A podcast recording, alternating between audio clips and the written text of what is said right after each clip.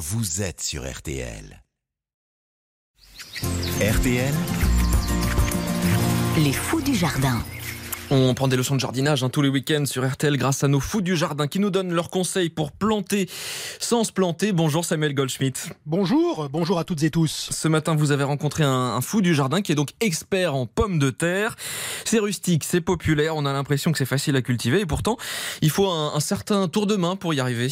C'est une plante un peu mystérieuse car elle pousse cachée et François Bock a une foule de bons conseils de départ si l'on veut tenter ce tubercule. Alors je fais cette culture parce que j'ai un terrain suffisamment grand. J'ai 160 mètres carrés de potager et j'ai réservé 25 mètres carrés pour les pommes de terre. Ça fait un peu un ratio de 17 à 18% pour les pommes de terre par rapport au reste. Bon, maintenant ce qu'il faut savoir c'est que si vous avez un petit potager, il vaut mieux favoriser des plants de tomates, euh, des oignons, des, des petits pois ou des choses, des radis, de la salade, etc. Qui prennent un peu moins de place et au niveau prix, c'est quand même plus cher que les pommes de terre. Je fais toujours euh, deux variétés différentes, donc les gens qui en mettent en terre doivent savoir qu'il faut planter ceux qui sont très intéressantes au niveau du goût, au niveau de la qualité et qu'on trouve peu sur le marché. Du coup, chez vous, Du coup, chez moi, je prends toujours deux différentes. Une précoce. Cette année, j'ai mis de la désirée et de la rate. Je mets systématiquement de la rate chaque année. il réussit à mettre 120 plants dans ses 25 mètres carrés avec méthode. C'est pas difficile, mais il y a une méthode pour pas se fatiguer. Je vais ouvrir ma petite cahute de côté où je stocke le matériel. Il faut un cordeau pour faire des belles lignes droites. Une tige qui fait à peu près 40 cm. Ça sert de repère pour planter une pomme de terre par rapport à l'autre. Et surtout, ce que mon père m'a appris, un plantoir à bulbe. Qu'on utilise pour planter les tulipes, quoi. Absolument. Vous prenez votre cordeau, vous tirez une ligne. Voilà.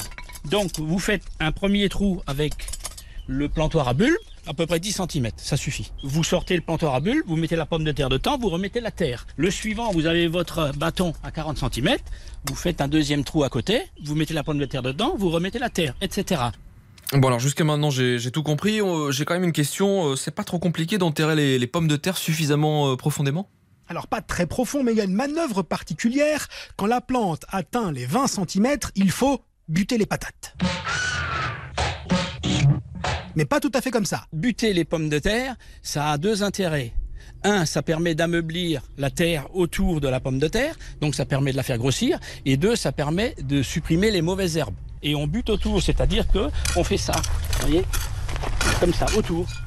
Il n'y en a pas peur d'enterrer un petit peu la tige verte qui sort. Ah non, non. Donc quand la pomme de terre, elle sort, à la date de plantation, il faut compter à peu près 4 semaines pour buter les pommes de terre. C'est plus fatigant que de planter la pomme de terre, buter. Hein.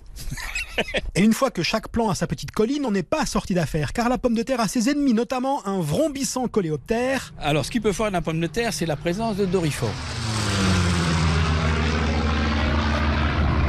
Alors, chez ma grand-mère, à l'époque, tous les jours, on allait avec notre typo cueillir les dorifores dans, les, dans notre champ de pommes de terre. Ici, sur mon terrain, ça fait presque 30 ans que je mets de la pomme de terre, je n'ai jamais vu un seul dorifort. Et je ne sais pas pourquoi. Il y a des injustices dans le jardinage. Peut-être. Chacun fait en fonction de son potager, j'ai l'impression. Mais la patate peut se montrer généreuse en rendement. Votre colin, avec ou sans patate? Sans patate Ah, alors ça, ça dépend des qualités.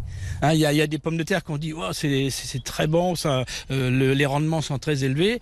En fin de compte, ça dépend souvent euh, du climat. Et en principe, la pomme de terre ne s'arrose pas, elle peut se conserver plusieurs mois en hiver, et figurez-vous, mais oui, qu'elle fait en plus de très belles fleurs. Les pommes de terre, ça aime pas la lumière.